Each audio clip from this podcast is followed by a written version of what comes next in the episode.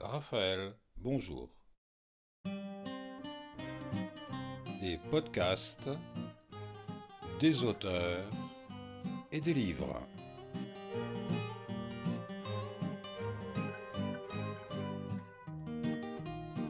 Et notre aventure démarre avec Marcel Pagnol, Jean de Florette. 25e épisode.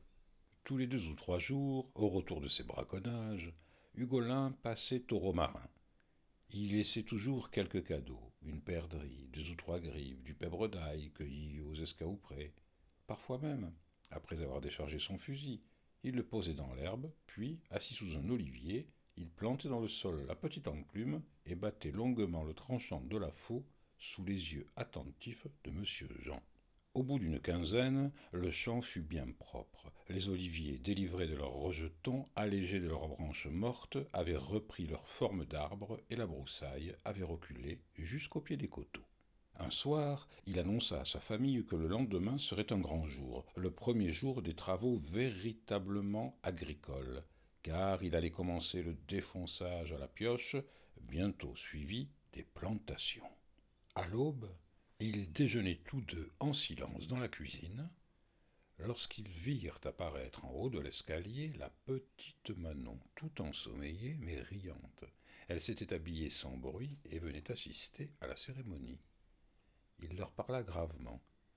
Le travail que j'entreprends aujourd'hui sera long et pénible. Il va durer certainement plusieurs mois, mais nous n'avons pas besoin immédiatement de toute la surface cultivable. Il nous suffit pour le moment de trois cents mètres carrés pour le potager.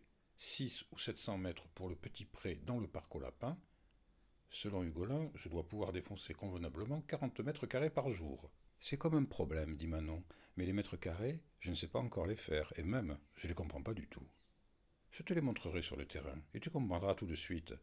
Il me faudra donc une dizaine de jours pour mettre le potager en état de recevoir les semences, environ trois semaines pour le petit pré, enfin, J'aurai tout l'hiver pour défoncer le champ où je compte établir la grande plantation de courges et de maïs.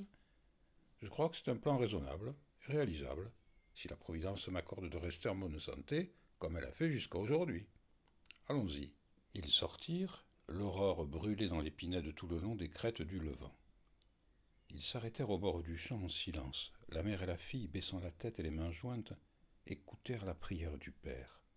La face levée, il demanda au ciel de bénir l'ouvrage qu'il allait commencer. Comme il prononçait le dernier mot, il entendit craquer la pierraille du chemin muletier, puis un fouet claqua, et ils virent s'avancer le dos du golin qui tirait le mulet par la bride, tandis que la grinçante charrette tressautait sur les cailloux.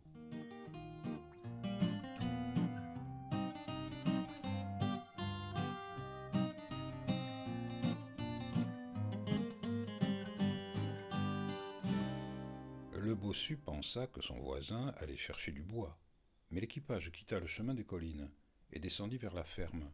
Sur la charrette était couchée une longue charrue. Salut, voisin, dit le bossu. Où allez-vous donc avec cet appareil Chez vous, dit Hugolin. Et tout en dételant le mulet, il continua. Je me suis pensé qu'avec la pioche, vous en auriez pour trois mois à vous crever le tempérament, tandis qu'avec la charrue, nous allons tout labourer, même pour les courges de l'année prochaine. Ça fera du bien à la terre nous aurons fini ce soir. Le bossu tourna vers sa femme un visage radieux. Aimez, la prière n'est jamais vaine. Voici la réponse du ciel. Hugolin était ainsi promu au rang d'instrument de la Providence. En réalité, ses intentions n'étaient pas vraiment angéliques. Tout d'abord, il suivait les conseils du papé, gagner l'amitié du voisin pour acheter un jour la ferme à meilleur compte. D'autre part, il craignait que la pioche ne s'égarât du côté de la source et ne mit au jour quelque humidité révélatrice.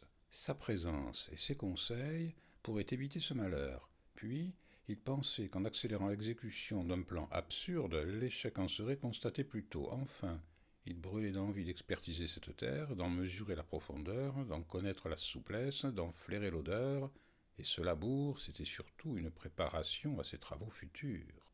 De plus, à ces basses saisons s'ajoutait un obscur remords qui le travaillait à son insu. Il se disait Je l'aide, je lui fais du bien, je sais que son affaire ne réussira pas, mais quand même, c'est une bonne action. et le bon Dieu m'en tiendra compte. À cause des œillets du futur et pour embellir la bonne action, il ne ménagea ni son temps ni sa peine. Le labour dura une longue journée. Sous l'épaisse couche d'humus, il y avait une terre brune, une poudre de racines mortes et de feuilles pourries qui avait composé un riche terreau. Pas une pierre. Des générations de serfs et de paysans les avaient ramassées et elles formaient ces clapiers qui bordaient le fond du champ. Cette terre était si profonde que sans la roulette qui arrêtait la plongée du soc, la charrue s'y serait noyée. Hugolin tenait ferme les mancherons. Il regardait le large ruban sombre qui remontait le long de l'aile brillante avant de retomber au flanc du sillon et il pensait Tout ça, c'est plein de pièces d'or qui ne demandent qu'à pousser.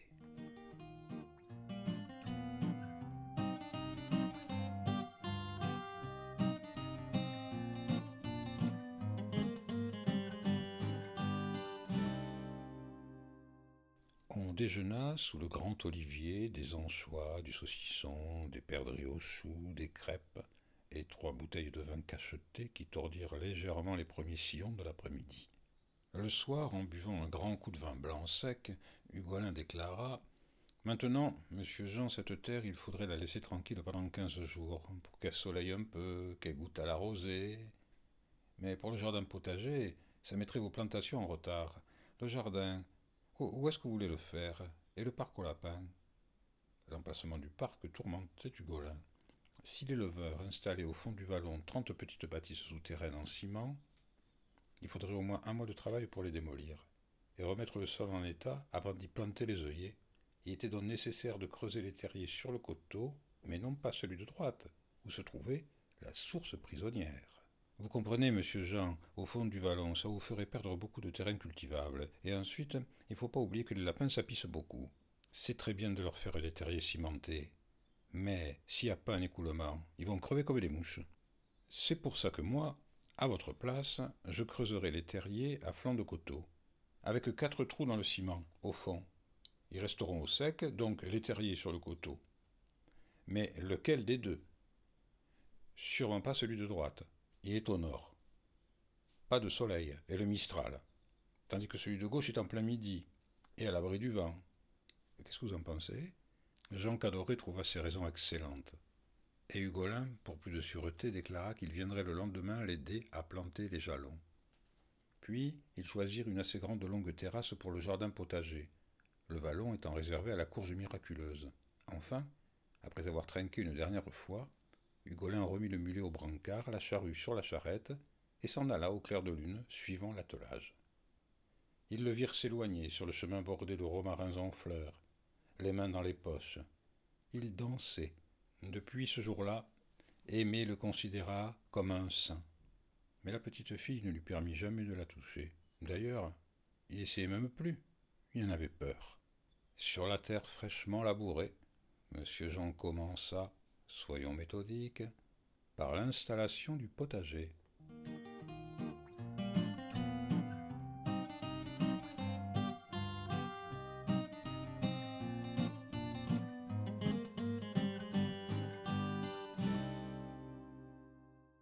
Sur le coteau des Romarins, le papé avait aménagé son observatoire qu'il pouvait gagner par un détour sous une forêt de genêts. C'était un agachon, une sorte de cabane de verdure, comme pour chasser les perdrix à l'espère. Entre deux cadres et derrière un rideau de clématite percé de deux ouvertures, il siégeait sur un sac d'herbes sèches qui adoucissait la raideur d'un bloc de pierre. Et il s'adossait au tronc du pin, à côté d'un fusil qui eût justifié sa présence en cas de surprise. Il venait s'installer là presque tous les jours, vers quatre heures, et se régalait des extravagances de l'amateur. Il les commentait le soir à table.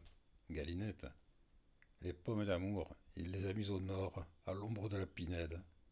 Même si elles font des fruits, ils ne mûriront jamais. Les pois chiches, ça fait sept jours qu'il les a semés. Il les a enfoncés avec un bâton. Ils sont pas encore sortis. Ça m'étonnerait bien qu'il en mange un demi-saladier.